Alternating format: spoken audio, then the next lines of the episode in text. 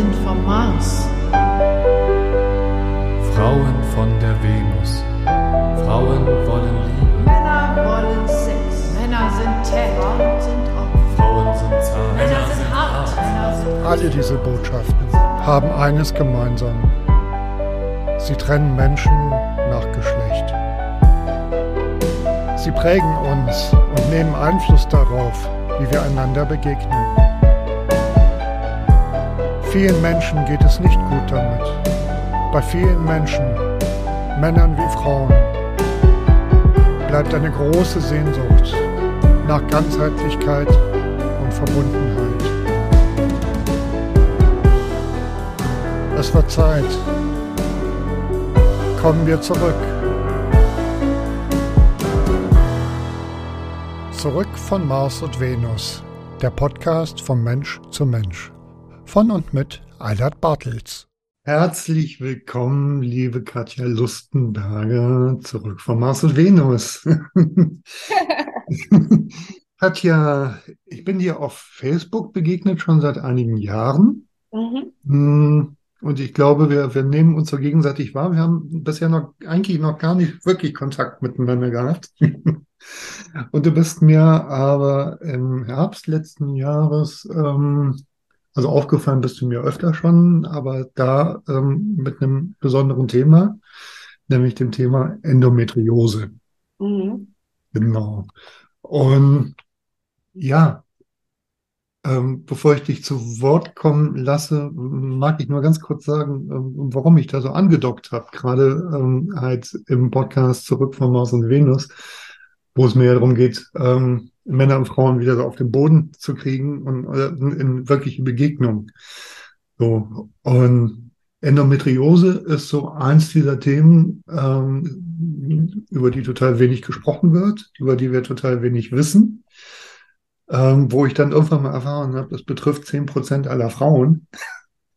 Und wo ich dann halt denke, Mensch, wenn das so viele Frauen in unserer Gesellschaft oder in unserer Kultur, vielleicht auch in anderen Kulturen, da kommen wir vielleicht gleich noch drauf, betrifft, dann betrifft es doch auch die Männer. Denn wir Männer leben ja mit euch Frauen zusammen. Darum finde ich, wir sollten einfach als Menschen was über das Thema wissen. Genau. Und du Ja. hast davon geschrieben. Ja. Magst du mehr erzählen? Ja, also zuerst mal vielen Dank für die Einladung. Ich habe mich total gefreut. Und vor allem, dass du als Mann mit mir ein Interview machen möchtest über Endometriose, finde ich so schön.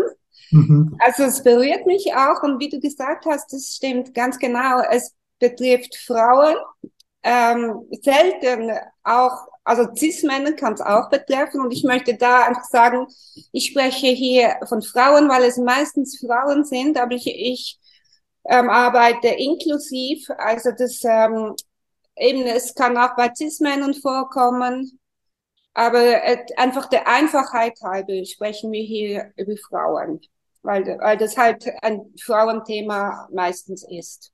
Okay. Genau. Habe ich jetzt habe ich schon was gelernt, dass es auch Cis-Männer betreffen kann? Ja, es ist sehr selten, aber das, ähm, ja, das ist eben auch der Fall, genau. Das finde ich, finde ich super spannend. Dann komme ich gleich nochmal drauf, eventuell, aber Okay. erstmal Raum.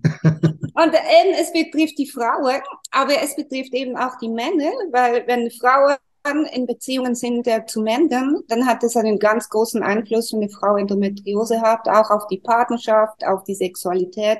Und darum Mhm. finde ich es wirklich so toll und auch wichtig, dass äh, Frauen und Männer informiert sind.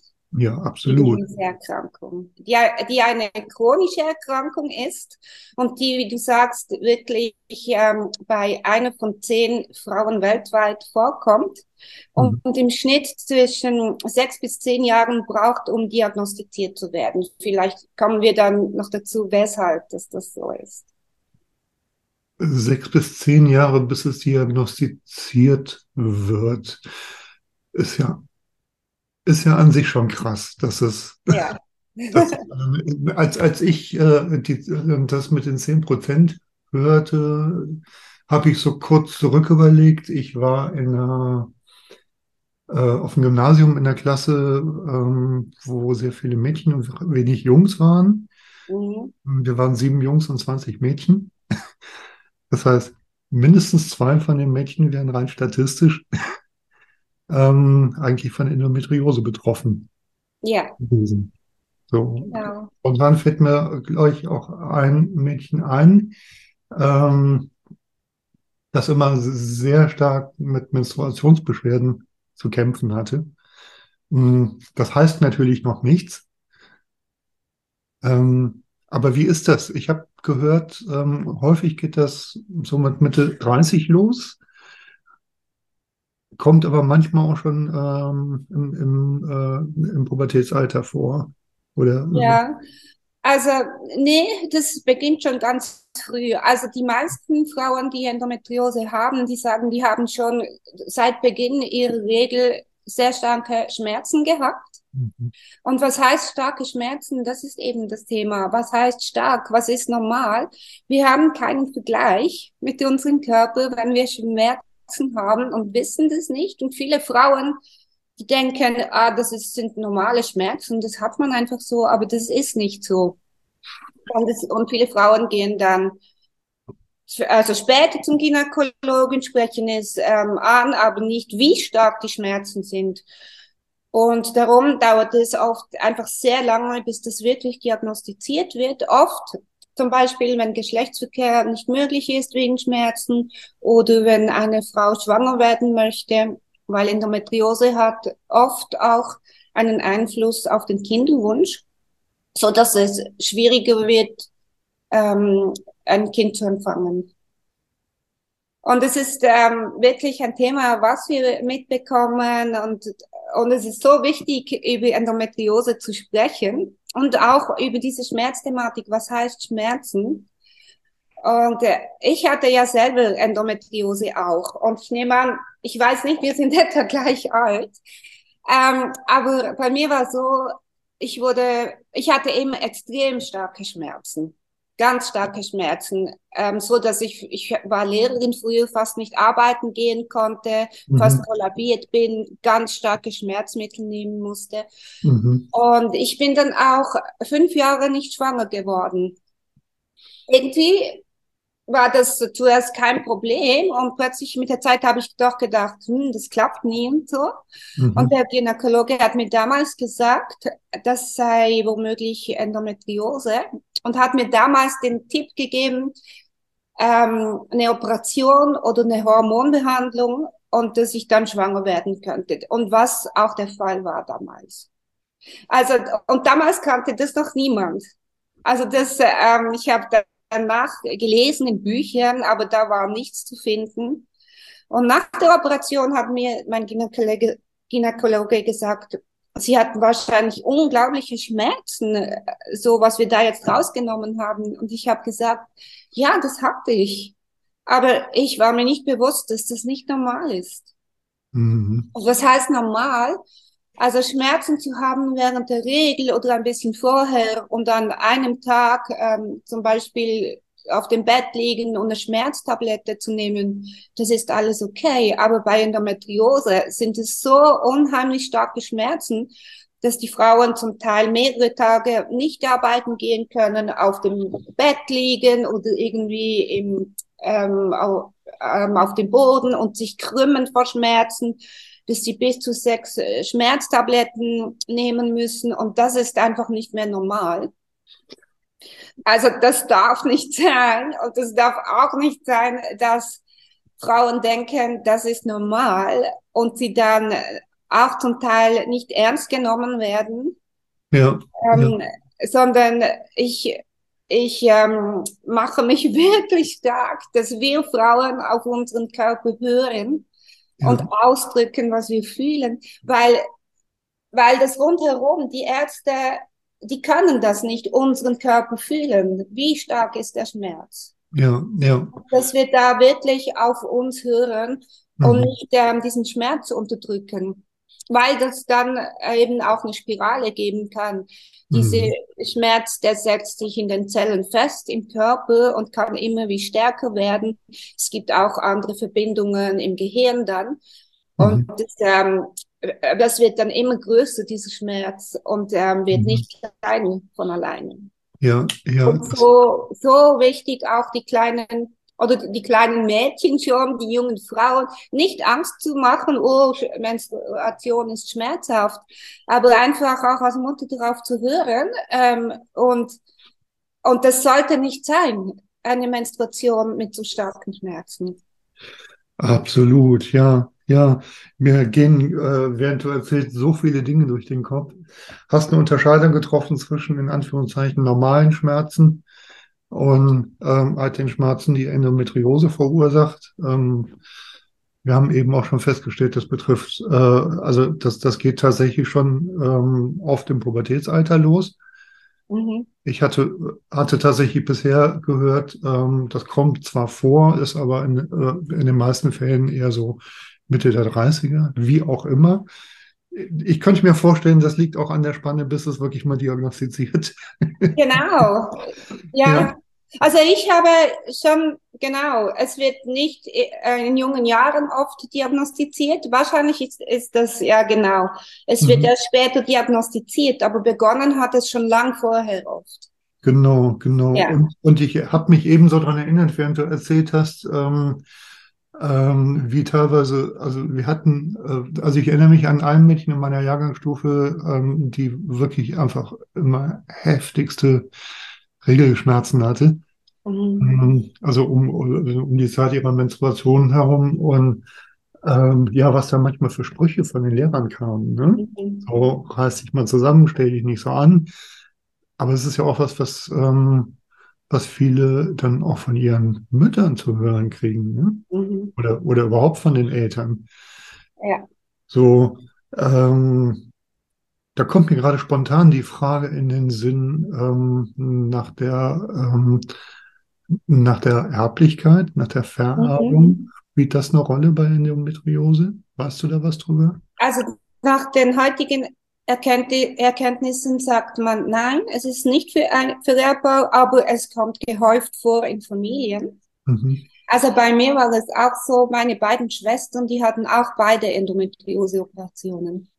Ja, ah ja. Und das, ja, das gibt auch andere Sachen. Ich habe zwei Töchter, die junge, jüngere hatte auch so eine spezielle Art von Zyste, wo mhm. man mhm. Und die Ältere dann auch später, ganz was Seltenes, wo man auch sagt, das ist nicht vererbbar. Mhm. Und trotzdem scheint es halt gewisse Sachen, die gehäuft vorkommen in Familien. Mhm. Genau. Aber die Frage ist natürlich, ich habe meine Mutter auch gefragt, hattest du das auch? Aber früher wurde natürlich noch weniger darüber gesprochen und das war gar kein Thema. Vielleicht hatte sie ja das auch. Das ja. kann sein, ja. Ja, ja. Genau, zumal wenn ich jetzt noch an die Generation denke, ähm, der Mütter, die in der Kriegszeit und in der Nachkriegszeit ähm, überlebt haben, mhm. ähm, da hat sich ja so eine Haltung, äh, wegen sowas stellt man sich nicht an, ja, dann einfach auch nochmal verschärft. Ne? Mhm. Du, mir ist was ganz Wichtiges eingefallen. Ähm, hatten wir wirklich schon drüber gesprochen. Ich glaube noch nicht, was Endometriose eigentlich genau ist. Mhm. Das wäre, also ich, ich kann es ja mal in meinen Worten sagen, was ich, ja, was ich gehört habe, was ich äh, darüber weiß, ist, dass sich Gebärmutter-Schleimhaut ähnliches Gewebe, also Gebärmutter-Schleimhaut ist die Innenseite der Gebärmutter, ja. dort, wo sich ähm, ähm, ja, dieses, ähm, ähm, ähm, oh Gott, jetzt habe ich Angst, was Falsches zu sagen. Nee, nee, äh, weißt du, es was? gibt eben viele Erklärungen und es wird geforscht. Drum, es gibt, denke ich, nicht richtig und falsch. Erzähl mhm. nur. Ja, ich merke jetzt gerade, ähm, dass ich tatsächlich auch nicht hundertprozentig bibelfest bin, was jetzt so, so äh, die, die Reihenfolge im weiblichen Zyklus angeht. ähm, was mal, äh, es, es, bildet sich ja innerhalb der Gebärmutter ein, äh, ein, ein Polster, also mhm. ein Blutschleim, ja. Blutschleimpolster, in das sich später die äh, Eizelle einnisten soll, wenn genau. sie dann befruchtet ist. Ähm, das passiert, glaube ich, vor dem Eisprung, ne? Also mhm. muss ja vorbereitend passieren. Ja. Damit ähm, die Gebärmutter vorbereitet ist für eine mögliche Einnistung einer Eizelle, die befruchtet ist. So, hu, habe ich es doch noch. Ja. genau. Und ähm, diese Innenseite, die also halt ähm, ein Blutpolster aufbaut, was als, als Nährstoff für die Eizelle ähm, bereitgestellt wird. Ähm, ähnliches Gewebe ähm, kann sich bei oder bildet sich bei Endometriose außerhalb der Gebärmutter. Mhm. Das heißt, dass nach dem, was ich weiß, kann sich das außen an der Gebärmutter bilden. Es kann aber auch die Eierstöcke, die Eileiter betreffen. Es kann äh, eigentlich den ganzen unteren Bauchraum betreffen. Ich habe auch von Einzelfällen gelesen, wo es wirklich durch den ganzen Körper wandert und auch die Lunge befällt. Ähm, scheint wohl selten zu sein. Nach dem, was ich gehört habe, spricht man auch von einer gutartigen Erkrankung. Ja. ähm, aber ähm, es kann halt doch auch ähm, in extremeren Fällen zu Schädigungen anderer Organe führen. Das ist jetzt so mhm. das, was ich, was mir spontan dazu einfällt. Aber ich glaube, das ja. hatten wir eben noch nicht erwähnt, darum war mir das gerade. Nee, ähm, nicht, nein, das hatten wir noch nicht erwähnt. Mhm. Und äh, ich bin froh, ich finde es ähm, ja, also ich sehe das auch ungefähr so, wie du das erklärt hast. Wie gesagt, ähm, Endometriose ist eine chronische Schmerzerkrankung. Man geht heute auch äh, davon aus, dass es eine Autoimmunerkrankung sein kann. Mhm. Ähm, und wie du ganz genau richtig erklärt hast, also die Gebärmutter ist ja ein Muskel und die Gebärmutter ähm, macht Kontraktionen, auch bei der Geburt äh, zum Beispiel, also die arbeitet richtig. Ja. Und dann haben wir die Gebärmutterschleimhaut und, ähm, und diese Muskel und die liegen ähm, sozusagen aufeinander mhm. und reiben sich auch immer wieder. Und mhm. das kann, und ich, ich habe es mir auch ein bisschen wirklich genau aufschreiben müssen, weil, weil es gibt verschiedene Erklärungen und es wird eben immer noch zu wenig geforscht, aber mhm. auch immer ähm, weiter geforscht. Mhm. Ähm, und zwar, wo habe ich mir das notiert?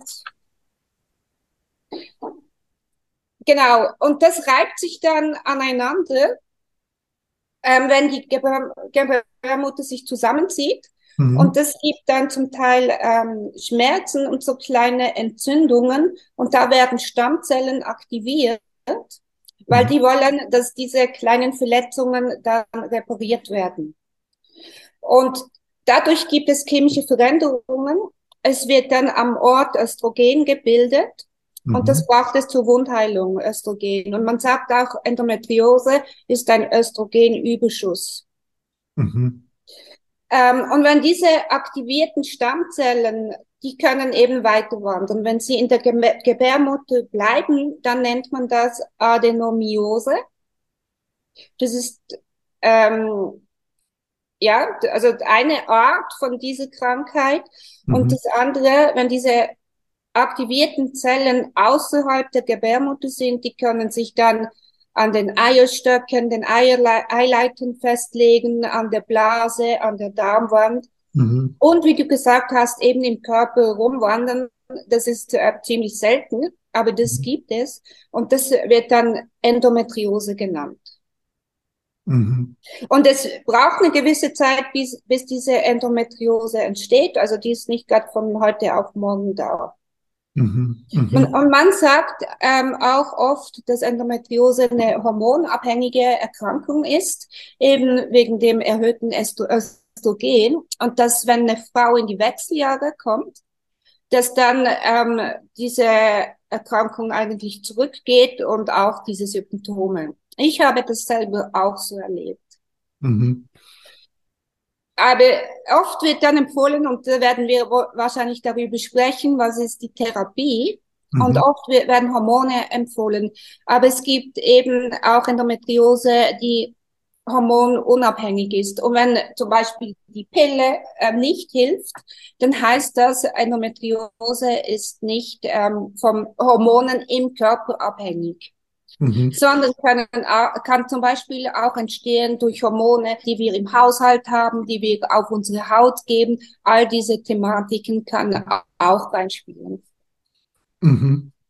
Ähm, ja, und das, also was wichtig zu wissen ist, ähm, die großen Probleme sind eigentlich die Schmerzen, diese chronischen Schmerzen und das Thema des unerfüllten Kinderwunsches, Mhm. das oft ähm, im Zusammenhang steht ähm, mit der Endometriose. Mhm. Ich ähm, habe bei deiner Beschreibung an einem Punkt so ein bisschen aufgemerkt. Du hattest das beschrieben mit den Muskelschichten, die, Mhm. die aneinander reiben.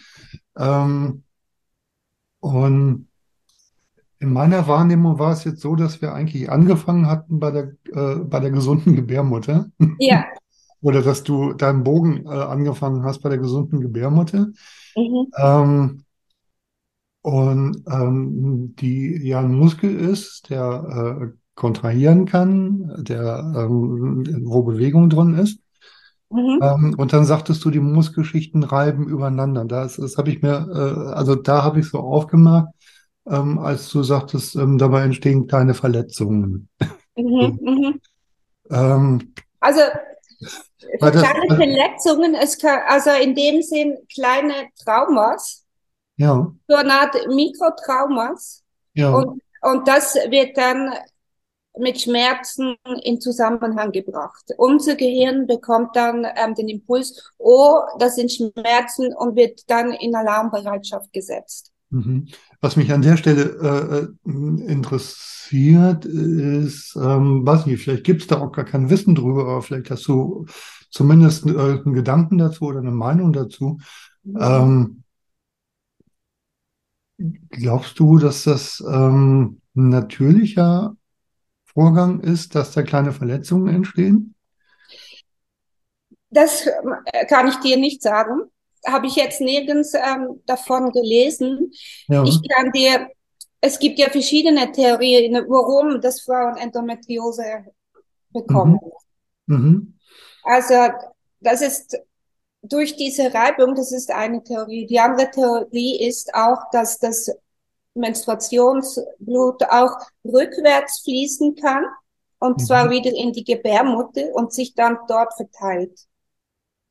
Und dass dann dieses ähm, Gewebe sich jeden Monat, also es ist dann auch so wie im Zyklus, Mhm. diesen Zyklus macht, aber dann nicht ausgeleitet werden kann. Also es gibt zur Endometriose wirklich verschiedene Theorien, Ja. warum dass es Endometriose gibt, warum Mhm. haben gewisse Frauen das, warum haben, Mhm. haben andere Frauen das nicht. Ja, ja. Ich hake noch mal ein, weil mich das wirklich interessiert. Mhm. Ähm, ähm, diese Reibung zwischen den Muskelschichten, Mhm. die du beschrieben hast, ähm, ähm, nur für einen Moment mal das Thema Endometriose ausklammern. Mhm. So, ähm, also das interessiert mich. Also gut, dass die Muskelschichten aneinander reiben, ähm, das ist wahrscheinlich bei jedem Muskel, der kontraktionsfähig ist. ähm, aber dass es da zu Verletzungen kommt, zu Mikroverletzungen.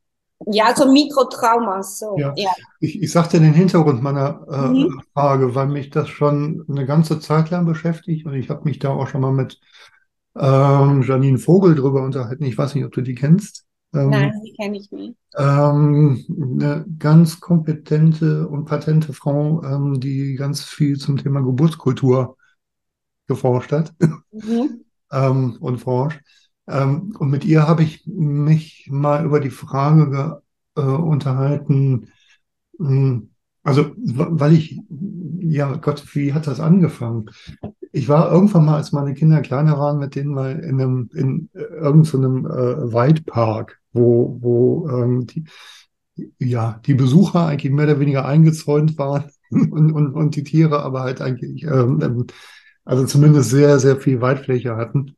Mhm. Ähm, und da haben wir eine, ähm, eine Hirschkuh gesehen, die gerade ein Kind bekam. Mhm. So, also die gerade äh, geboren hat.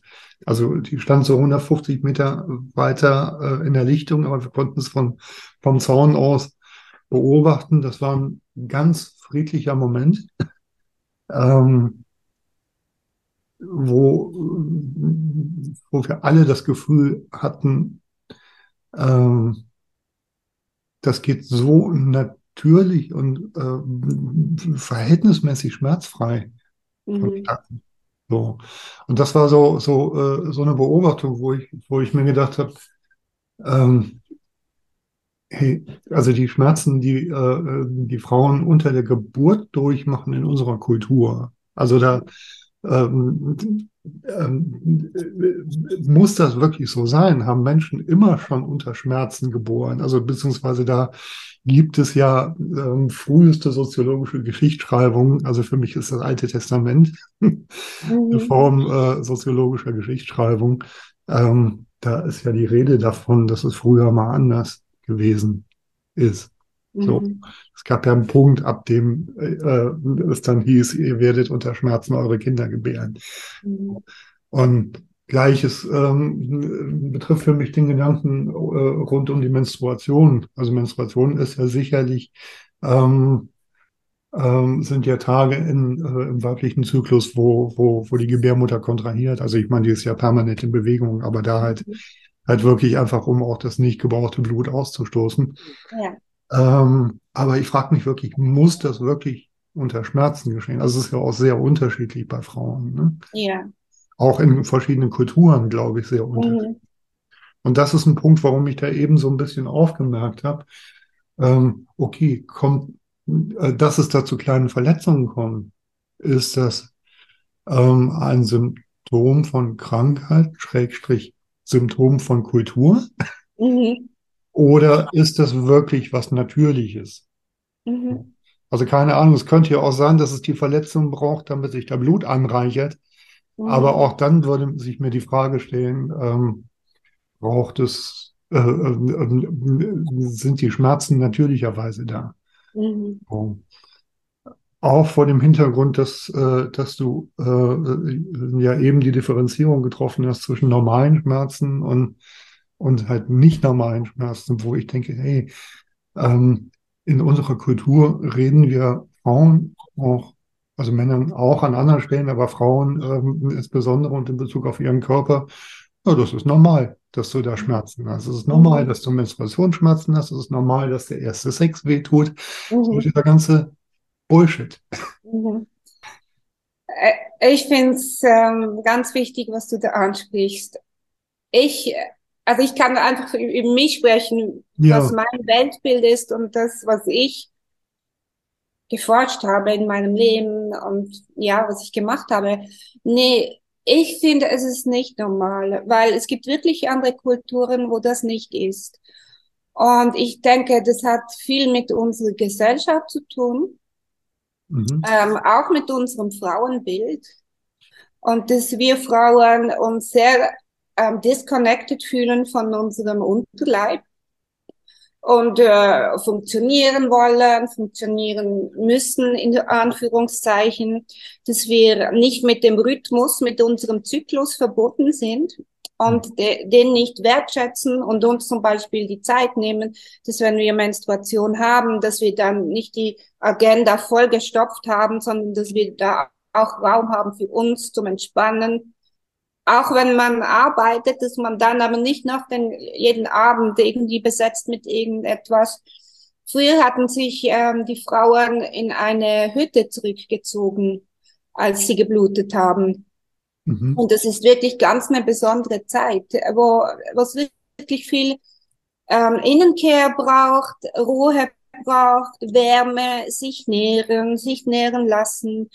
Und ähm, ja, ich bin überzeugt, je mehr wir gegen das ankämpfen, das soll, darf nicht sein, ähm, wir müssen jeden Tag gleich funktionieren, desto mehr Schmerzen haben wir, weil wir verspannen uns, unser ganzes Nervensystem wird aktiviert, wir kommen in den Sympathikus, wir sind so in einem Flight-Fight-Modus und das gibt Verkrampfungen von Kopf bis Fuß und das gibt ähm, auch Anspannungen im Becken, im Beckenboden und verstärkt einfach Schmerzen. Mhm. Also ich finde auch so die Emanzipation ähm, für die Frau, die war und ist immer noch total wichtig. Aber es heißt nicht, dass wir Frauen zu Männern werden müssen, weil du sprichst ja auch von Mars und Venus oder ihr. Wir sind verschieden und das ist auch gut so. Und wir sind auch gedacht für Miteinander, aber eben, mhm. oder Frauen miteinander oder Männer miteinander für Gemeinschaft. Das auf jeden Fall. Mhm. Aber Frau und Mann funktioniert anders. Frauen sind einfach viel mehr mit dem Rhythmus der Natur verbunden, des Körpers. Und wenn eine Frau sich mit dem auseinandersetzt, das braucht auch Wissen. Und dieses Wissen, denke ich, hatten die Frauen ganz früher, aber das wurde dann unterdrückt und ganz sicher in der Generation von meiner Mutter mhm. war das kein Thema. Darum wurde das auch nicht an uns Frauen in diesem Alter weitergegeben, dieses Wissen. Aber wir können uns das neu aneignen, einfach dieses zyklische Wissen. Die Verbindung mit dem Körper, liebevoll mit dem Körper umgehen. Und ich glaube nicht, dass ähm, gar nicht das Schmerzen sein müssen. Ich glaube nicht, dass der Körper gedacht ist, Schmerzen zu haben. Nee, das denke ich nämlich auch, ja. Und man weiß auch zum Beispiel Regelschmerzen. Ähm, Frauen, die Tampons benutzen, haben oft viel stärkere Regelschmerzen als Frauen, die Binden benutzen. Es mhm. gibt ja auch so ähm, diese Tendenz, bluten zu lassen. Mhm. Ähm, und diese Frauen, die haben wirklich am wenigsten Schmerzen, wenn einfach die Regel frei bluten kann.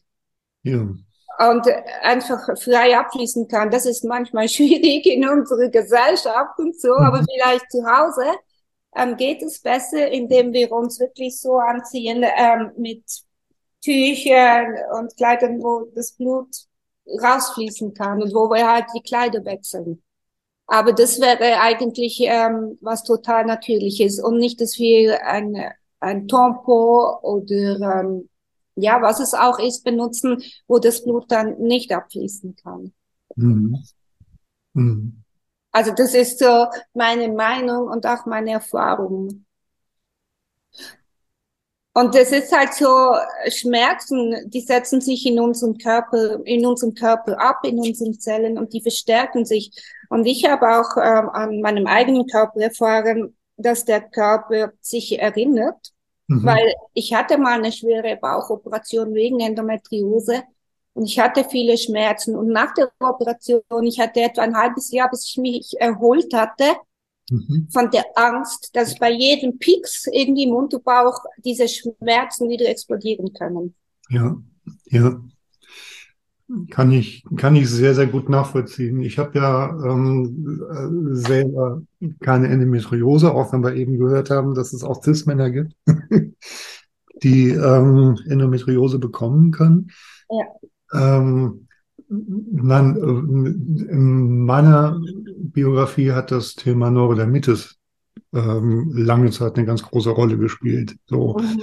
wo ich denke, äh, da gibt es sogar in gewisser Weise äh, eine ganze Reihe Parallelen. so, also Stichwort Autoimmunerkrankung. Mhm. Spricht auch vom endogenen Exem, da haben wir das Endo auch mit drin. Mhm. Zumindest in meiner Kindheit äh, hieß es häufig endogenes Exem. Ähm, aber ich habe tatsächlich eine Phase gehabt, ähm, so mit Mitte, Ende 20, da war ich wirklich von Kopf bis Fuß entzündet wirklich von Kopf bis Fuß, also mit 24 Stunden Dauerschmerz, sieben Tage wow. die Woche. Ja. Ähm, das war so eine Phase, die hat anderthalb Jahre angedauert. Ähm, ja, und man spricht ja genauso, ähm, äh, wie ich das jetzt verstanden habe, bei Endometriose von einer Krankheit, die eigentlich nicht heilbar ist, ähm, mhm. chronische Erkrankung. Ähm, so spricht man da auch bei der Neurodermitis von. Ähm, also insofern ähm, ist Neurodermitis bis heute ein äh, Teil von mir, aber ich habe kaum noch was damit zu tun. Mhm. So hat damit zu tun, dass ich damals ähm, in einer Kur war, wo mir eigentlich ähm, das Einzige, was mir wirklich einen Impuls gegeben hat, war damals die psychologische Begleitung. So. Mhm. Die, ähm, ich merke gerade, ich mache einen Bogen, aber ich erzähle den Bogen kurz zu Ende. Mhm. Die, was ich tatsächlich in der psychologischen Begleitung gelernt habe, ist, ähm, die Neurodermitis als einen Teil von mir anzuerkennen, Mhm. ähm, zu verstehen, okay, dein Körper möchte dir da was mitteilen. Vielleicht Mhm. fängst du mal an, das ernst zu nehmen. Mhm. So. Hat für mich einen Prozess in Gang gesetzt, ähm, mir selbst ähm, äh, mehr Wert beizumessen, mich weniger abhängig von anderen zu machen. Ähm, hat, ähm, ja, also es hat ungefähr ein Dreivierteljahr gedauert und dann war ich komplett erscheinungsfrei. So, ich Mhm. brauchte keine Cremes mehr, auch nach dem Duschen nicht, gar nichts. War einfach komplett erscheinungsfrei. Und jetzt taucht es halt so manchmal noch ein bisschen auf. Ähm, und wenn es auftaucht, ähm, ist es für mich die Einladung hinzuspüren, okay, hast du möglicherweise irgendwo Stress? Gibt es irgendwo was, wo du gerade dauerhaft den Grenzen nicht warst? Ähm, wo dir jemand über die Grenzen latscht oder du deine eigenen Grenzen nicht ähm, wahrgenommen hast. Also ich ne, mittlerweile ist Neurodermitis für mich eine gute Freundin geworden, Mhm. die mir halt einfach wie so ein Seismograph sagt, wenn, wenn ich es selber nicht merk, mitkriege.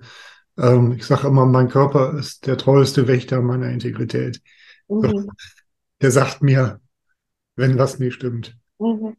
Worauf ich mit den Schmerzen hinaus wollte, ähm, nachdem ich ähm, tatsächlich komplett erscheinungsfrei war, hat es nochmal ungefähr anderthalb Jahre gedauert, ähm, bis die Schmerzen aufgehört haben. Mhm. So, das, also fiel mir auch nochmal zum Thema Schmerzgedächtnis ein. Ne? So, also wie, wie, wie lang äh, es einen Nachhall hat, einfach weil das neuronale Netzwerk daran gewohnt ist, Schmerz zu funken. Mhm. Ja. Ist das ähnlich? Ja, das ist, ähm, das ist total ähnlich. Und es ist leider auch so, dass sich einfach ähm, dieser Schmerz dann auch verstärkt, also das Empfinden des Schmerzes. Der Schmerz bleibt eigentlich gleich, aber der Körper ist so in einer Alarmbereitschaft. Mhm. Und, und weil, wenn das jahrelang einfach passiert, dann kommt es wirklich zu Veränderungen im Rückenmark und im Gehirn. Und man wird einfach sehr, sehr sensibel Mhm. und, und wird dann wie angetriggert beim kleinsten Schmerz oder vielleicht, ich habe erfahren, nur beim kleinsten Pieks, das war noch überhaupt kein Schmerz, da habe ich begonnen, irgendwie die Luft anzuhalten, nicht mehr tief zu atmen, ich habe den Bauch angespannt und so. Mhm. Und ich habe richtig mit den Ohren auch gehört, also wie, es kommt mir jetzt das Bild irgendwie von den Ohren, was passiert Mhm. jetzt in meinem Körper? Ja. Ja, und ich, ich hatte das immer wieder erfahren müssen, bis ich mir an dem Körper vertraut habe. Ja. Nee, ähm, das ist okay. Und das ist, mein Körper ist okay, der gehört zu, gehört zu mir. Und es ist auch okay, mal einen Pieks zu spüren oder mal einen Schmerz oder so. Mhm. Aber nicht in diesem Ausmaß, wie ich es kannte. Mhm. Und auch so, ähm, ja, es- bei mir kam auch das Gefühl, ich bin meinem Körper ausgeliefert. Der macht mit mir, was er will. Ja. Und da habe ich auch eine Zeit lang total das Vertrauen verloren in meinen Körper. Ich musste das wieder zurückgewinnen. Nee, ich kann mit dem Körper kommunizieren oder so wie du gesagt hast, der hat Botschaften für mich. Mhm. Ähm, der will mir was sagen. Ja. Und der ist nicht, der ist eigentlich nicht einfach autonom unterwegs. Nee. Und was du sagst, das hat ganz oft mit Stress zu tun. Also auch bei Endometriose, aber ich glaube, alle, also viele Erkrankungen, Schmerzerkrankungen und deshalb, wenn ich mit Menschen arbeite, beginne ich immer mit dem Nervensystem. Ja. Und wir reden ja heute auch über den Vagusnerv, da gibt's auch viel Literatur dazu, einfache Übungen, einfach das Nervensystem zu beruhigen, dass wir aus diesem Stress rauskommen, den wir da im Mhm. Alltag haben. Katja, Ähm, während du erzählt hast, ist, ist mir gerade eine ganz spannende Gedankenkette gekommen, weil ich, erzähl. ähm, äh, ja, weil du ja äh, so beschrieben hast, und, ähm, also ich habe dich so verstanden, äh, ähm, deine Symptome sind, sind heute weitgehend abgeklungen. Ne? Total abge, also ich spüre nichts mehr. Ja, ja, total abgeklungen und ähm, so, ähm, dann gab es halt erstmal so eine Phase, wo, halt jeder, jeder Peaks äh, zu einer Ja. Anspannung geführt hat. Ne? Mhm. Bei Anspannung dachte ich, ähm, ja, kein Wunder, dass, dass das dann zu Schmerzen führt, ne? Ja. Also, ähm, ja, wo, wo ich dann halt auch wieder so, so in dem äh, kulturellen Ding bin, so wie wir ähm, auch funktionieren, gepolt sind. Also das ist ja geschlechterübergreifend, aber wir sprechen jetzt hier mal von Frauen. Ähm, ähm, so wie wir gelernt haben, unseren Körper zu überhören, auf, äh, auf unseren Zyklus keine Rücksicht zu nehmen und so weiter und so fort. Ähm, das ist ja ein permanenter Zustand von kneif die Arschbacken zusammen und durch. Also eigentlich Ja. so eine permanente Anspannung. So das, was du beschreibst mit den ähm, ein kleiner Pieks führt auch schon zu einer Anspannung. So, ja, okay, das akkumuliert sich, Anspannung um Anspannung. Und dann war so der Gedanke, ich hatte das noch mit den kleinen Verletzungen der Muskelgeschichten. Und dann dachte ich da wirklich nochmal, während du erzähltest, drüber nach und dachte, okay, wenn du einen Muskel ähm, trainierst und achtsam damit bist, so, also Muskel kann ja viel leisten, so. Mhm. Und selbst wenn er viel leistet, entstehen ja nicht unbedingt Verletzungen. Es sei denn, du überbeanspruchst ihn, dann, dann bekommst du Muskelkater. Ne? Ja. So, Muskelkater sind ja auch kleine Verletzungen. Ne? Wenn du das Ja. damit übertreibst, wächst sich das zu einer Entzündung aus. Mhm. So, also mir, ich habe das Gefühl, also ähm, das müsste man jetzt ähm, ja schwer, wie erforscht man sowas wissenschaftlich, aber ich habe das Gefühl, da kommen wir ähm, so, so ein bisschen dem auf die Spur, ähm, dass es, ähm, dass es mir total nachvollziehbar wird, wie das ähm, äh, wie Endometriose ähm, Symptom einer Kultur ist, die uns von unserem natürlichen Lebendigsein abhält. Ja, und das finde ich total spannend. Und natürliche Leben, Lebendigkeit ist ja auch unsere Sexualität.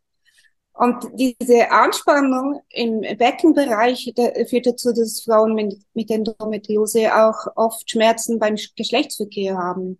Und sich dann noch mehr abspannen, verspannen.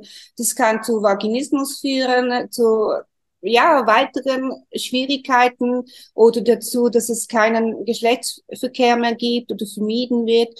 Ich will damit überhaupt nicht sagen, dass es nur Penetration gibt beim, beim Sex, Mhm. gar nicht. Hm, Es gibt viele andere Formen auch, aber es kann wirklich auch sein, dass das eben nicht mehr möglich ist wegen dieser Anspannung.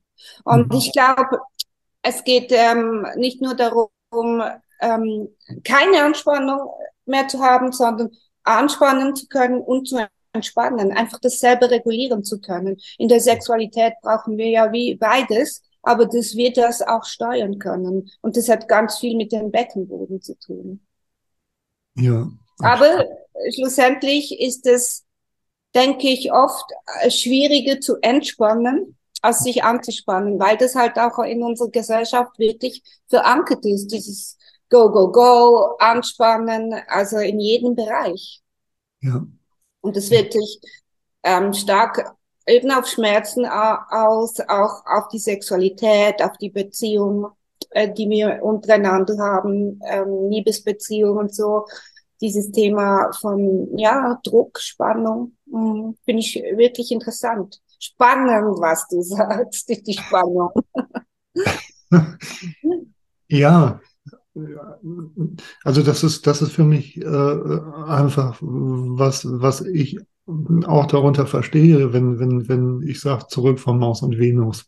So, dass wir, ähm, ähm, dass ich einen Boden bieten will, einen Raum bieten will, in dem wir wirklich erforschen können, ähm, äh, ja, was uns da kulturell äh, geprägt hat. Und ähm, also ich stimme dir zu, wenn du sagst, ähm, Männer und Frauen äh, äh, sind verschieden. Das äh, äh, einerseits stimmt das und andererseits ähm, ähm, steckt in, in, in, in dieser krassen Geschlechtertrennung eben halt auch gleichzeitig halt ein äh, kulturelles Trauma dran. Ne? Ja. Mhm. Wo, wo ich mir halt zum Beispiel denke, du hast eben äh, erzählt, äh, früher haben sich äh, äh, Frauen in eine Hütte zurückgezogen.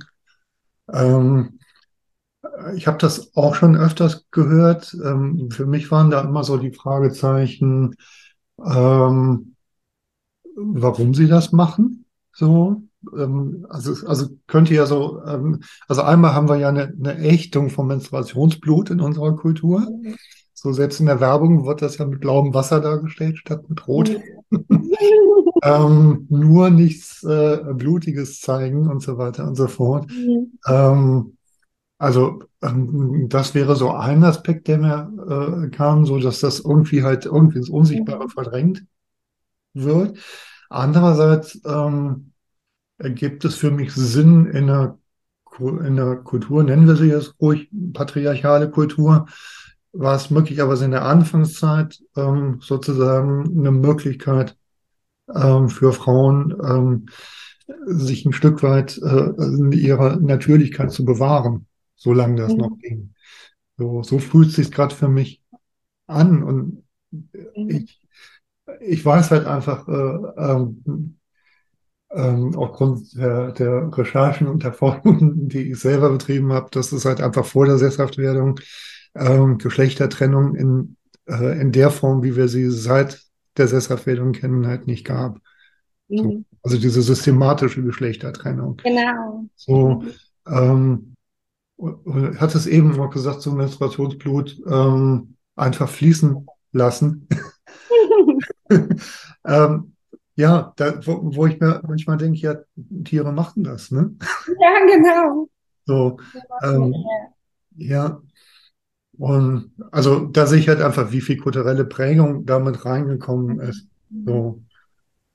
Und ich glaube, wenn wir, ähm, wenn wir die hinterfragen und verstehen, wie wir da hingekommen sind, wo wir jetzt sind, ähm, ich habe immer das Gefühl, es fällt uns dann leichter, davon loszulassen, wenn wir irgendwie merken, okay, das war früher irgendwann vielleicht mal hilfreich, Mhm. war sicherlich für das Überleben der Menschheit hilfreich, sesshaft zu werden. Mhm. Ähm, aber die Muster, die wir damals mitgenommen haben, die sind heute nicht mehr hilfreich. Und dann ist es vielleicht auch leichter, sie loszulassen. Ja, ja. Also es, das berührt mich, was du sagst, so ähm, über diese Frauen, die sich ähm, gezogen haben während der Regel, während der Menstruation. Ja, es ist wirklich die Frage, ähm, warum sie das getan haben. Die, die Zeit der Menstruation sagt man ja auch, das ist so die Zeit, wo die Frau sehr angeknüpft ist an ihre Weisheit. Aber warum das, das so im Verschlossenen passieren muss und weg von den Männern, das ist schon auch eine Frage, die mich auch berührt. Mhm. Aber ich denke, ja, jetzt heute, wie so durch ein Gespräch, das wir jetzt führen, haben wir auch die Möglichkeit und ich finde, mir geht es auch in meiner Arbeit, auch in Sexualtherapie als Sexologin stark ähm, darum, Frauen zu empowern und in die Eigenständigkeit zu bringen, zu fühlen, was möchte ich, was ist mir wichtig in der Sexualität, was tut mir gut. Mhm. Ebenso auch Männer. Mhm. Und dass das dann zusammenspielen kann in Ja, ein gemeinsames. So, total. Ja. ähm. Ja. Aber danke, dass du das angesprochen hast, diese Sichtweise auf diese Mondhütten, sagte man, glaube ich, früher oder so. Ja. Mhm. Ich merke, dass es für mich auch eine Wichtigkeit hat an der Stelle, also für, in dem Fall für mich auch als, als Mann, Mhm. ähm, weil ähm, na, da schwang, klang eben auch was mit an, was ich auch oft höre, ähm, ähm, in Bezug auf, dass Frauen ähm, ja halt mehr mit der Natur in Kontakt sind und so weiter und so fort. Ähm, wird auch ja häufig mit ihrer Körperlichkeit begründet. Ähm, wo ich denke, ähm, ja, zum Teil ist, ist da was dran und zum Teil liegt da auch wieder ähm, eine kulturelle Spaltung drin vor, Mhm. weil das im Umkehrschluss ähm, äh, bedeutet, dass, naja, ähm, hast du eben ja auch in etwa so wiedergegeben, Männer sind eben halt nicht so gut mit der äh, Kultur in Verbindung. So. Äh, und das beschreibt ziemlich gut ein kulturelles Phänomen. Aber tatsächlich auch das, wo ich mir, äh, wo ich mich immer frage, äh, hey, stimmt das eigentlich, wenn man tatsächlich mal genau hin. Mhm.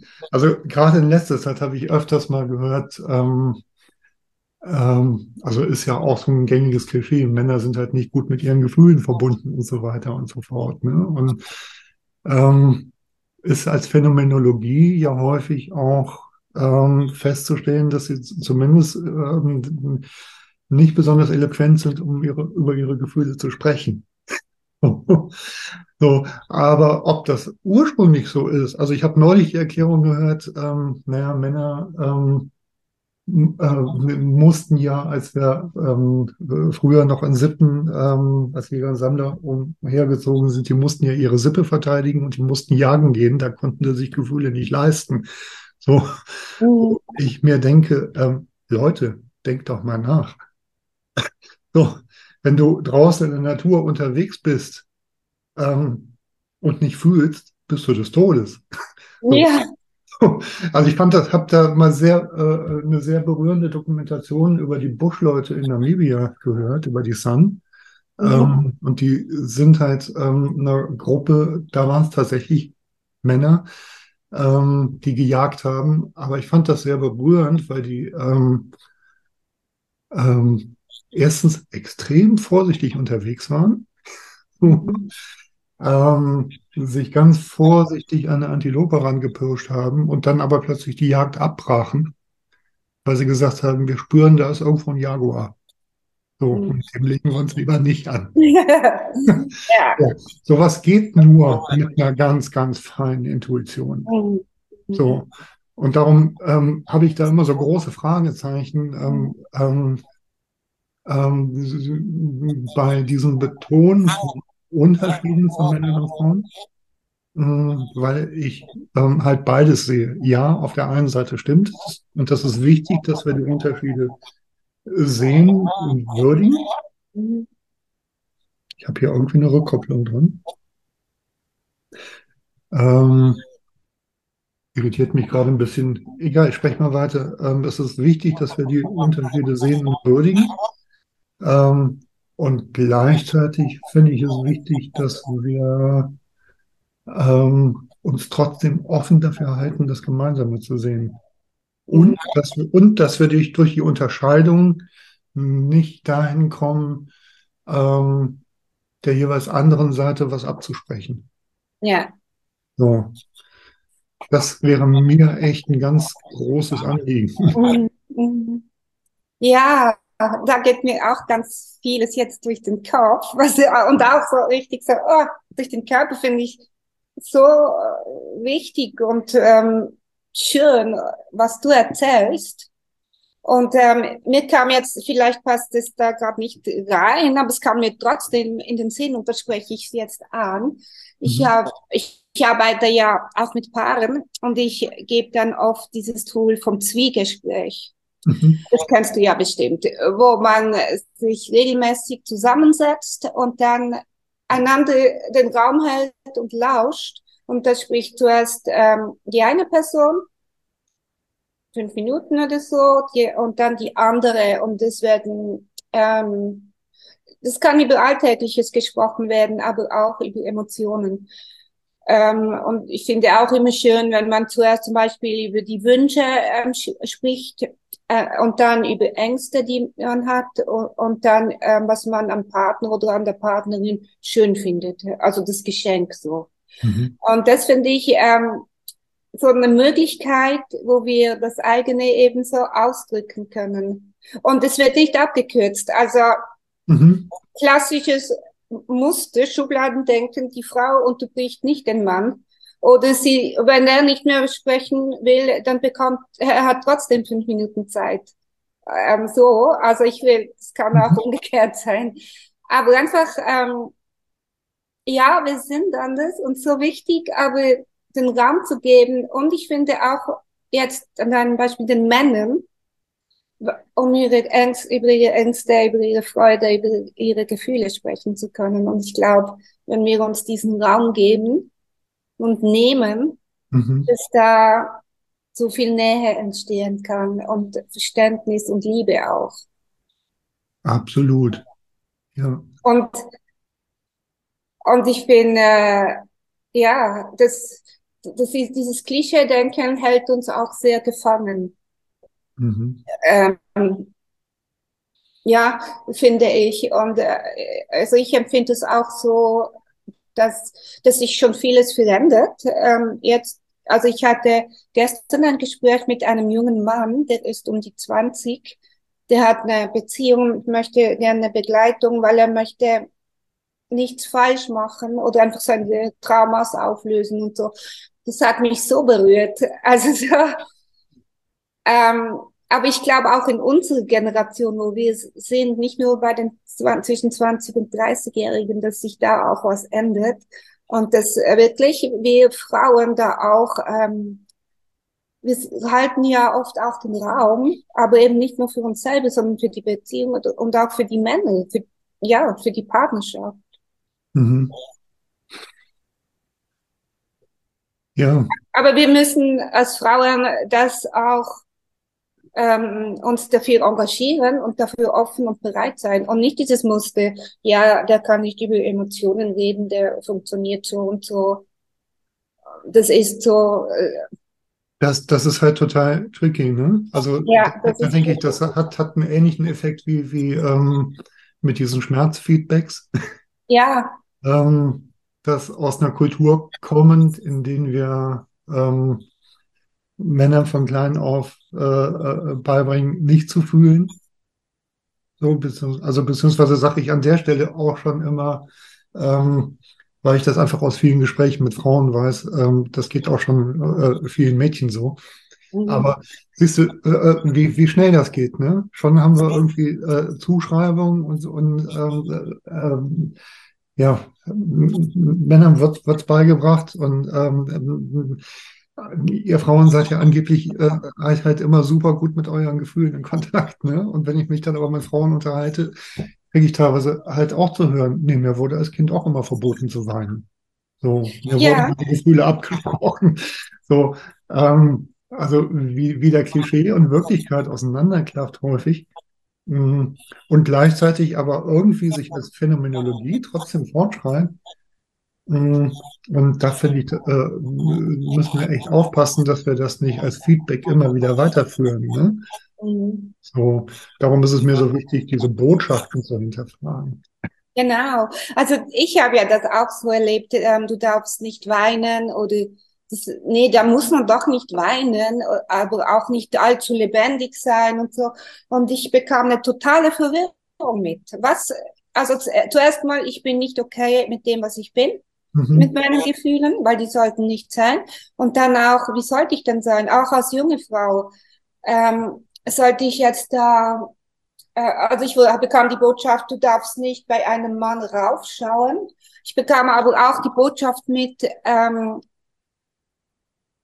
du kannst alles alleine. Eben, du merkst schon, ich habe schon ähm, Schwierigkeiten, das zu benennen. Also einfach diese Verwirrung, die wir ähm, mitbekommen haben, aber für, also sowohl Jungs wie auch Mädchen, aber Jungs vielleicht noch mehr.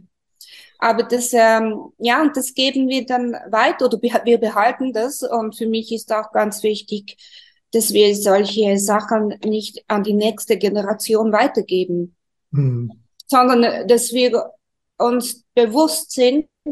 Und natürlich können wir, wir machen Fehler oder Sachen laufen nicht, wie sie sollten, so. Aber wenn wir uns wenigstens bewusst sind und uns bemühen, dahin zu schauen und es anders zu machen und anders zu leben in einer Beziehung und auch unseren Kindern anders zu vermitteln, Mhm. weil die bekommen ja so vieles mit, die bekommen ja also nicht nur mit, was die, mit- was die Eltern miteinander sprechen, ihr seid ja auch Eltern, sondern ähm, die Körperbotschaften, was da abläuft, so. Ja, absolut. Und ich finde es so wertvoll, wenn wir darüber jetzt auch sprechen. Also so finde ich sehr inspirierend.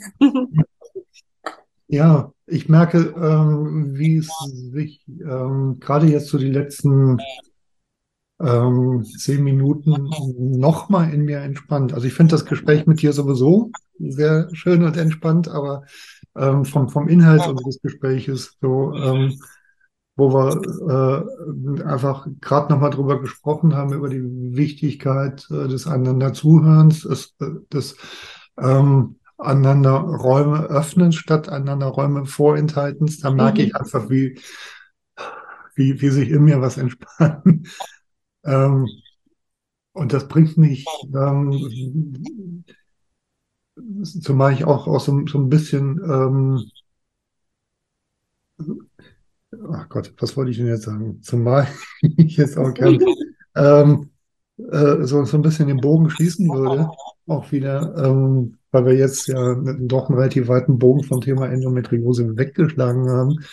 Du hast erzählt, du bist heute praktisch erscheinungsfrei. Ja, also ganz, also ich spüre nichts mehr. Ja. Schon lange nicht mehr. Mhm. Ja. Ähm, klingt tatsächlich nach einer Entspannung in deinem Leben. Mhm. Magst du äh, das vielleicht einfach ähm, so Richtung Ende unseres Gesprächs einfach nochmal erzählen? Wie war dein Weg?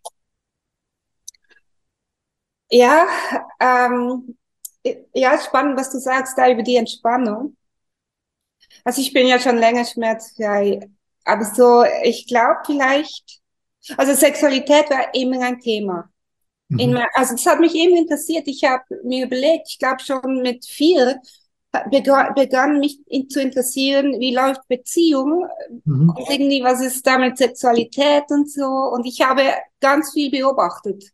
Mhm über Menschen. Und das ist weitergegangen. Und ich glaube, ähm, ich kann dann noch ein bisschen mehr im Detail erzählen, aber als ich mich begann, mit mir selber, mit, meine, mit meinem Körper Frieden zu schließen, mit meinem Becken, mit meiner Gebärmutter, als ich begann zu verstehen, die Botschaften, und so wie ich arbeite, gehe ich wirklich eben auch an die Emotionen und an die Wurzel. Was will mir die Endometriose sagen? Weil alles, was mich antriggert, hat eine Botschaft. Und ich finde es schön, so eine Art Detektivin zu sein und zu forschen. Was bedeutet das jetzt? Und eben so eine Erkrankung wie Endometriose hat viel mit Emotionen auch zu tun. Mhm. Was macht mir Angst? Ähm, was darf nicht sein? Und mir kam jetzt das erste Mal eigentlich so der Gedanke, ich glaube, als ich mich auch begonnen habe, wirklich mit Sexualität zu beschäftigen, mit diesem immer noch Tabuthema, mhm. ähm, hat das zu einer, Entspann zu einer Entspannung geführt. Also in mir selber, in meinem Becken, überall. Aber das war äh, für mich ein recht langer Weg, mhm. weil ich auch durch meine Familie konditioniert bin, ähm, ja, Sexualität ist wirklich ein Tabuthema, zwar omnipräsent, aber total tabu. Hm. Ja, und für mich war mein Weg ähm, als junge Frau mit der Diagnose Endometriose, was ist das? Was bedeutet es? Ich kam zur Methode Wildwuchs, wo man mit ähm, Ima Imagination, sagt man, mit Visualisierung arbeitet. Mhm.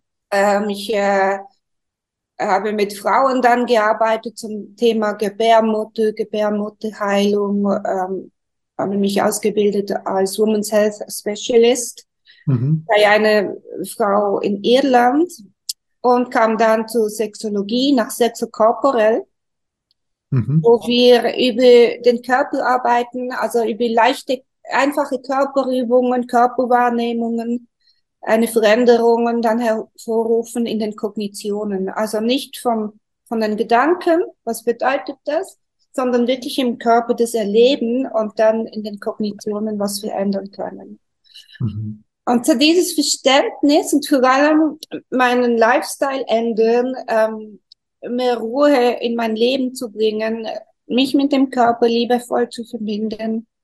Das hatte mit der Ernährung zu tun, mit ähm, mit Übungen für das Nervensystem, eben Vagusnerv, für, mit Übungen äh, mit den Lymphen.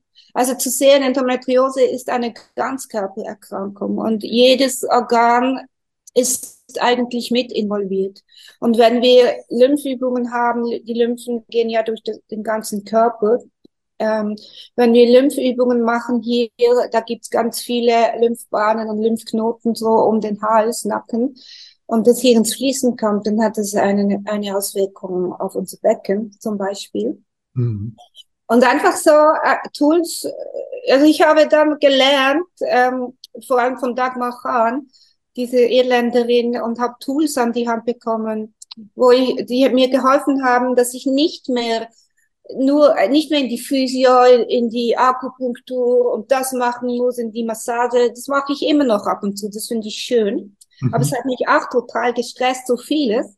Und ich habe jetzt Tools ähm, dann gelernt für, für mich, wo ich selber Sachen machen kann zu Hause. Auch Übungen mit dem Vibrationsball zum Beispiel oder so ähm, Beckenboden-Stretch-Übungen mit dem Lymphsystem, ganz viele kleine Sachen, was ich eigentlich ja selber machen kann und das Steuer selber an die Hand nehmen, wie das war.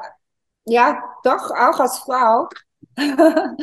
ähm, und ne, also mit der Schulmedizin, neben der Schulmedizin, das einfach als Ergänzung, weil die Schulmedizin viele Antworten nicht hat. Mhm. Und weil, weil es mir wichtig ist, dass wir Frauen jetzt in Bezug auf Endometriose ein Leben führen können, ähm, in Balance mit möglichst wenig Schmerzen oder keinen Schmerzen, wo wir einfach unsere Lebensfreude, unsere Lebenskraft leben können, in Beziehungen gehen können, am gesellschaftlichen Leben teilnehmen können, mhm. ähm, uns verstanden fühlen, ohne dass wir das einfach wegdrücken, sondern dass wir das, ähm, ja, hier bist du, Endometriose, oder was jetzt? Eine Zyste oder irgendwas. Ähm, wie machen wir das zusammen? Was sagst du mir? Mich liebevoll verbinden und schauen, was ist deine Botschaft? Was ist heute wichtig? Mhm. Und immer, immer wieder. Und es ist eine Arbeit. Ähm, ich habe auch, wenn ich mit Frauen an der Sexualität arbeite oder auch mit Männern mit ihren sexuelle, ähm, sexuellen Themen, wir können so viel lernen. Und ich war früher Lehrerin. Ich lehre total gerne auch ähm, den Menschen, vor allem den Frauen, dass sie den Körper verstehen. Wie funktioniert mein Körper? Das habe ich überhaupt nicht verstanden. Warum, wie und was. Und schon durch das kann man sich viel liebevoller mit dem Körper verbinden. Gilt aber auch für Männer. Für Männer. Auf jeden Fall. Wir uns ähm, ja verstehen lernen und auch ähm, jetzt bei Schmerzen in, in der Sexualität, ja, da macht es mir weh, wo gibt es aber vielleicht nebendran Punkte, die machen mir nicht weh und kann ich die auch erforschen, kann ich dort auch Lust erleben. Mhm. Also das war eigentlich mein Weg und, und ich finde es äh, wahnsinnig spannend und was es eben mit Emotionen auch zu tun hat. Mhm. Und die wirklich an die Wurzel gehen und zum Teil auch mit Traumas. Äh, Endometriose wird viel mit Trauma auch in Verbindung gebracht. Mhm. Ähm, ja, was, ähm, und da geht es nicht um darum, Traumas wegzutun, sondern zu integrieren. Absolut, zu ja. Integrieren. Und es geht eigentlich bei vielen Krankheiten und ich denke auch mit, ja, auch mit Emotionen darum, nicht weg, sondern annehmen, durchfließen lassen ähm, und ja, wie kann ich, was kann ich Gutes davon auch erfahren? So wie du erzählt hast von deiner Neurodermitis. Was kann, ja. was ist das Geschenk auch in dem? Mhm. Ja, also ich sehe ganz, ganz viele äh, Parallelen auch tatsächlich zu meinem Weg mit meiner Neurodermitis. Ähm, mhm auch was, ja, was tatsächlich die, die Annahme dessen, was ist, angeht. Also yeah. halt, halt ähm, das loszulassen, ähm, ähm, das weghaben zu wollen. Genau. Zu sagen, ah, okay, äh, das ist jetzt da und ähm, ja, in gewisser Weise ähm, es willkommen zu heißen. Also, es, also ich sag mal, da musste ich eben auch so kurz dran denken, weil ich ähm, äh, heute Morgen nochmal gegoogelt habe ähm, und es gibt in Deutschland die Endometriose-Vereinigung e.V. Mhm. Ähm, ich glaube, das ist sogar auch eine ganz gute Seite, ähm, um sich Informationen zu holen. Ähm, und da taucht aber auch noch was auf, ähm, so ein Schmerztagebuch. Ja. Und das hat mich daran erinnert, dass es, ähm, dass mir auch mal so ein Juckreiz-Tagebuch an die Hand gegeben wurde in der Kur und ich tatsächlich gemerkt habe, nee, das ist nicht mein Weg in dem Mhm. Fall, weil ich halt irgendwie gemerkt habe, ähm, irgendwann kreist alles nur noch darum. Ja. So, also es war dann äh, einfach eine, eine Überbetonung für mich. Also vielleicht so ein bisschen vergleichbar mit dem, was du sagtest. Ähm, ähm, okay, dann, dann wird es noch mehr Druck, dann kommen noch mehr Aufgaben dazu, noch mehr Akupunkturtermine, Genau. noch mehr Arzttermine hier und da und irgendwann kreist alles nur noch darum, dass du krank Ja. Ja. für mich war ein entscheidender Punkt äh, in meiner Geschichte, ähm, aufzuhören, zu sagen, ich bin Neurodermitiker. Mhm. Mhm. So. Was ein entscheidender Unterschied ist, ob ich Neurodermitis habe Ja. Ja. oder ob ich mich damit identifiziere. Total. Ja. Ja, Und zugleich möchte ich ja auch sagen, also die klassische Therapie bei Endometriose ist ja auch eine Hormontherapie oder eine Operation. Habe Mhm. ich auch gemacht ähm, früher. Ich kannte auch noch nichts anderes. Und ich will ähm, damit sagen, es gibt, also das schließt das nicht aus. Manchmal ist das Total. notwendig, total Mhm. notwendig und sinnvoll, wirklich, Mhm. Hormone zu nehmen oder eine Operation zu machen. Aber weil damit die Endometriose dann oft, also man hat das Gefühl, sie ist weg, vielleicht nach der Operation, aber sie kann auch wieder kommen, diese Schmerzen. Es kann nach Operationen auch Verwachsungen geben. Das heißt, das Thema ist oft, ist eigentlich nicht gelöst. Und Hormone haben ja auch Nebenwirkungen. Und einfach offen zu sein, was gibt es sonst noch? Oder eben Mhm. einfach die Wahrnehmung, ähm, ja, das ist mir noch wichtig zu sagen. Also das ist überhaupt nicht gegen Schulmedizin oder so. Aber ich glaube, beim Thema Endometriose ist Schulmedizin nicht die einzige letzte Lösung, sondern da offen zu sein. Und manchmal ist der Weg wirklich auch, ähm, was, ja, wie zu integrieren, wie Trauma zu integrieren oder wie du sagst, Mhm. ähm, nicht, äh, ja, du bist nicht Neurodermit, Neurodermitiker, Neuro, Ja, ja. Mhm. sondern du, ja, du hast es, aber du bist ja nicht der Mensch mit dem und dem, sondern du bist Island. Ja, genau das. Und äh, ja, die, die in Anführungszeichen Erkrankung, äh, sage ich jetzt mal bewusst so, ähm, bringt ja irgendwas körperlich zum Ausdruck. Mhm. So. Und ja, also ich glaube, das, das, das finde ich einfach, äh, kann, kann, das hat, hat in gewisser Weise was mit Würdigung dieses Mhm. Körperausdrucks zu tun und darauf zu hören. Also ich hatte das ja schon, schon ziemlich zu Anfang gesagt und so habe ich jetzt äh, auch, auch deinen Weg äh, wahrgenommen, soweit ich ihn nachvollziehen konnte, ähm, ähm, zu hören, okay, was drückt sich denn da aus? Und ähm, gegebenenfalls dann auch sein Leben zu verändern in der Mhm.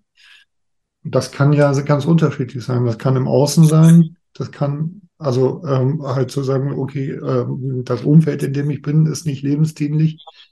Ähm, es kann aber auch sein, dass, äh, und ich glaube, das ist viel, viel häufiger noch, ähm, die, ähm, die Haltung, mit der ich mir selber begegne, ist nicht lebensdienlich. Mhm. Ja. Ja, ich glaube, dort beginnt es wirklich. Das Mhm. kenne ich von mir selber wirklich auch. Jeden Tag. Wie gehe ich mit mir um? Wie wertschätze ich mich? Ähm, wie behandle ich mich selber? Mhm. Also ich glaube, das möchtest du ja auch ein bisschen ausdrücken. Absolut, ja. ja richtig Ja. verstanden. Mhm. Ja. Mhm.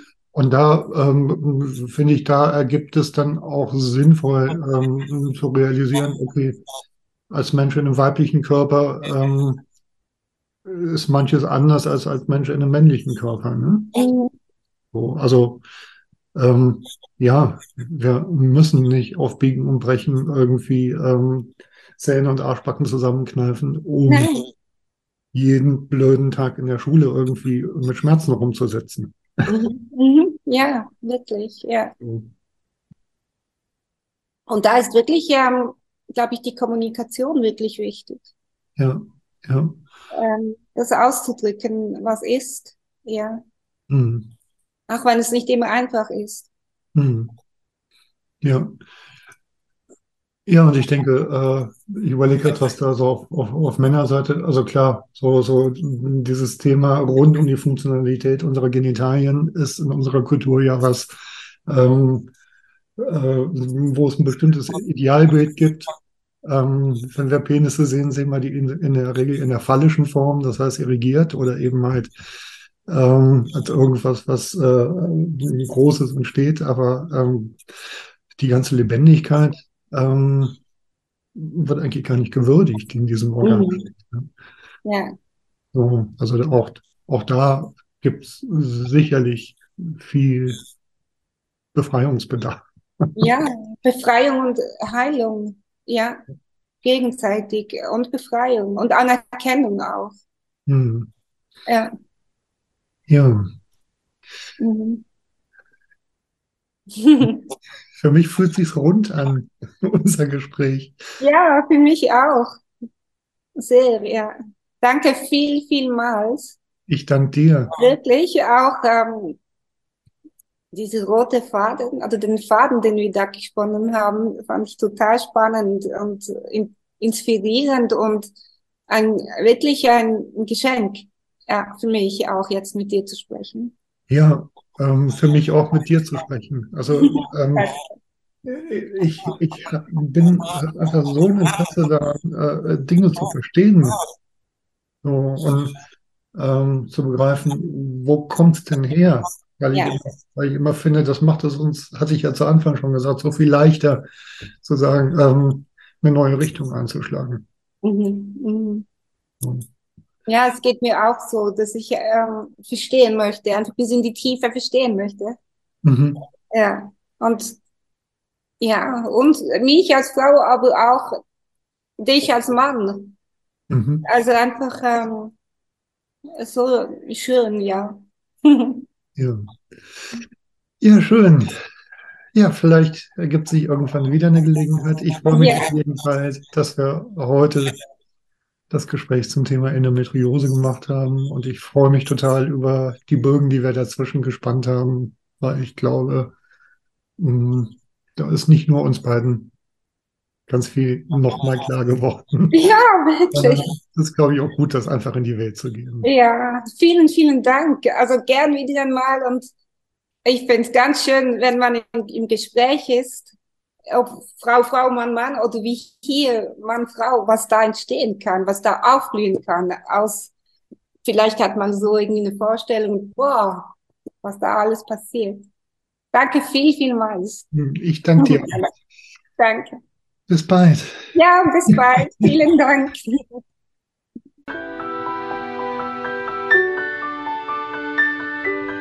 Wenn euch die Begegnung von Mensch zu Mensch jenseits aller Geschlechterklischees interessiert, wenn ihr Lust habt, euch in der Begegnung von Mensch zu Mensch auch selbst wiederzuerkennen und in Liebe anzusehen, dann lade ich euch herzlich ein, zurück von Mars und Venus zu abonnieren. Oder ihr schaut auf meine Webseite Männerfrauen wir sind Menschen.de. Den Link findet ihr auch in den Show Notes. Dort könnt ihr mir auch schreiben, meine Bücher bestellen, findet Angebote von Mensch zu Mensch oder könnt mein Newsletter abonnieren. Und nun wünsche ich euch viele berührende Begegnungen von Mensch zu Mensch.